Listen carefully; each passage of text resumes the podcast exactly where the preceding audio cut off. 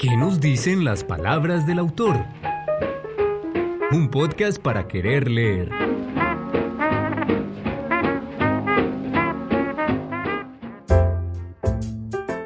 Muy buenas tardes para todos y todas. Mi nombre es Natalia Patiño Gallego. Hago parte de la Biblioteca Parque y Cultural de Orarango, sede de Perico.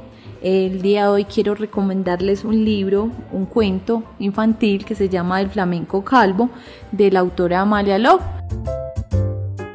Este libro nos da una enseñanza que es que debemos de incluir a, las personas independientemente de sus capacidades, que siempre debemos de recalcarles eh, sus capacidades que tienen, no dejarlos a un lado.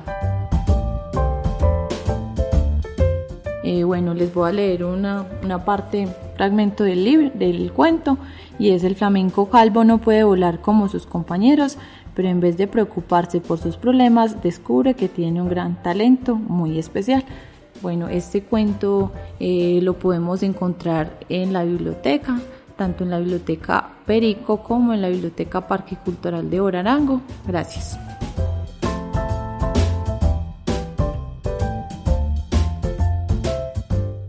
Un podcast producido desde la Biblioteca Pública y Parque Cultural de Borarango. Escúchanos cada vez que tengas oportunidad. Y recuerda, lee un libro.